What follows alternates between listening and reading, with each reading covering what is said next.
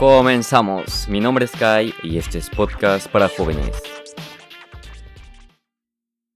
En el podcast de hoy compartiré ciertas herramientas y pasos para superar las crisis emocionales y los malos momentos de la manera más eficaz posible. Para los que ya sean seguidores del podcast, saben que me tomé un descanso de un mes. Esto fue prácticamente porque tuve una pequeña crisis emocional que me dejó un poco paralizado. Definitivamente este mes no ha sido el, que yo deseaba, sin embargo, me he llevado varios aprendizajes que voy a compartirte en este podcast. También para solucionar mi situación he investigado y te voy a compartir lo mejor de mi investigación. Espero que te sirva y sin nada más que decir, comenzamos. Lo primero que me pregunté cuando identifiqué que había caído una crisis emocional fue preguntarme el por qué me ocurre esto. Y las crisis emocionales son algo que le ocurren a todas las personas. Habrá gente a la que le pase más seguido que otras y habrá gente que la supere más rápido que otras. Todo depende de cómo afrontemos la situación. Sin embargo, este tipo de momentos son perfectos para conocernos un poco más y tomar un respiro para seguir hacia adelante. Habrá gente a la que le ocurra crisis por problemas en la vida social, o en la vida económica, o en la personal, pero en mi caso este mes estuve en una etapa de exámenes y con mis proyectos personales se me mezcló todo un poco y bueno, me puse mucha presión encima y no estaba preparado para tanto trabajo. Esto suele ser muy típico en la vida de los y las jóvenes, que en este tipo de momentos de tanta intensidad entremos en crisis, eh, inclusive aunque tengamos una preparación. Por lo que la siguiente pregunta que me hice fue ¿cómo puedo solventar esta situación de la manera más rápida posible? A nadie le gusta sentirse mal, sentirse desganado, sin motivación.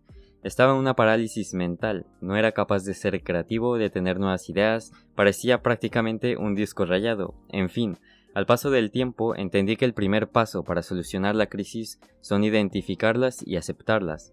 Normalmente, cuando se tienen problemas, el primer paso suele ser esto mismo, identificarlo y entender las razones de por qué ocurre.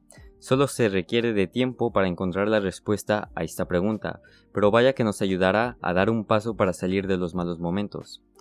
Después de identificar la razón del problema, toca buscar solucionar el problema o hacer lo posible por cambiar la situación.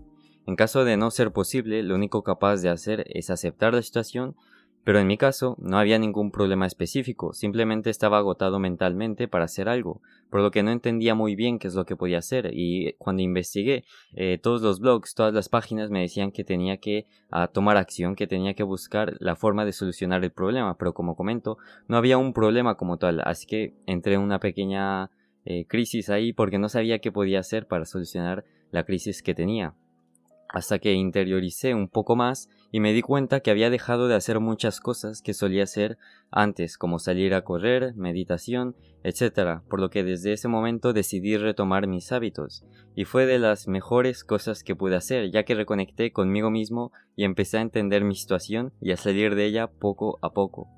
Despejar la mente es algo que recomiendo cuando se tiene un bloqueo mental, eh, ya que esto te ayuda a dejar de pensar en todo aquello que nos genera tantos dolores de cabeza. A veces esa es la solución para el propio dolor de cabeza. En fin, este lo consideraría como el segundo paso, tomar acción a solucionar la situación. Y por último, me llegó un miedo sin ninguna razón, no entendía ahora qué tenía que hacer. Aún no tenía la capacidad para volver a mis proyectos personales a pesar de ya haber identificado el problema y a pesar de ya haber tomado acción por lo que me sentí ciertamente vacío. El miedo irracional es algo común en el proceso de superación de una crisis emocional. Entendí que hay cosas que requieren de tiempo para solucionarse. En este caso, lo único que necesitaba era paciencia y darle tiempo a las cosas para solucionar mi crisis. Y fue un mes más largo de lo que pensé, pero regresé siendo un yo más fuerte y listo para ir a por más. Sin nada más que decir, esto fue lo que me ocurrió este mes y lo quería compartir con ustedes.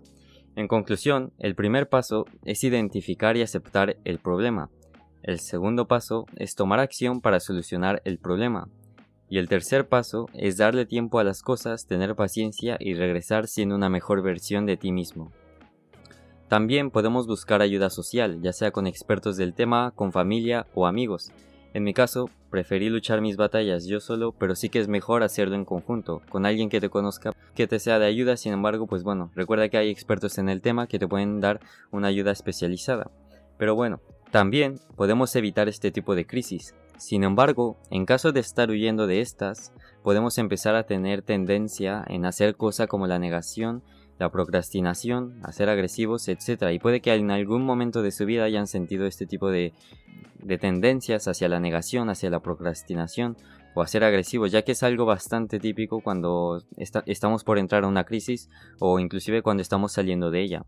Pero bueno, por lo que hay que tener muchísimo cuidado, a final de cuenta, estas son situaciones muy delicadas en las que mentalmente estamos agotados, pero hay que ser resilientes ante estos momentos, ya que es lo único que podemos hacer cuando estamos tan cansados mentalmente. Recuerda que todos tenemos este tipo de malos momentos. Ahora quiero citar una frase que me dijo una vez eh, una persona que hizo una conferencia, que bueno es, tiempos difíciles crean personas fuertes, personas fuertes crean buenos tiempos. Buenos tiempos crean personas débiles, personas débiles crean tiempos débiles. Parece ser un ciclo, parece ser la propia vida.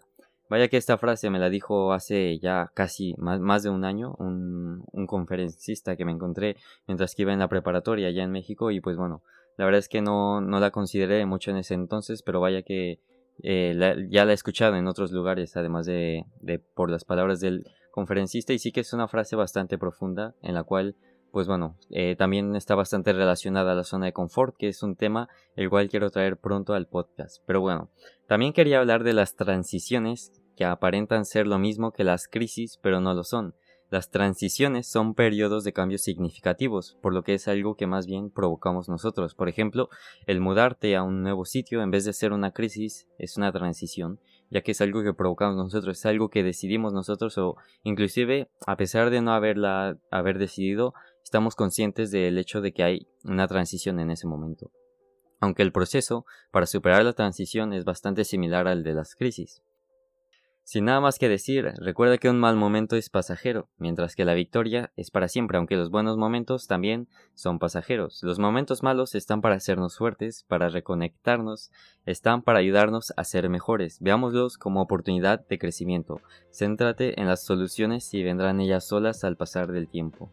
Ahora sí, si te ha gustado el podcast, considera suscribirte. Espero hayas logrado aprender algo de este podcast. No olvides que me puedes contactar directamente por Instagram a la cuenta arroba podcast para jóvenes. Y pues nada, muchas gracias por escuchar este podcast y nos vemos en la próxima.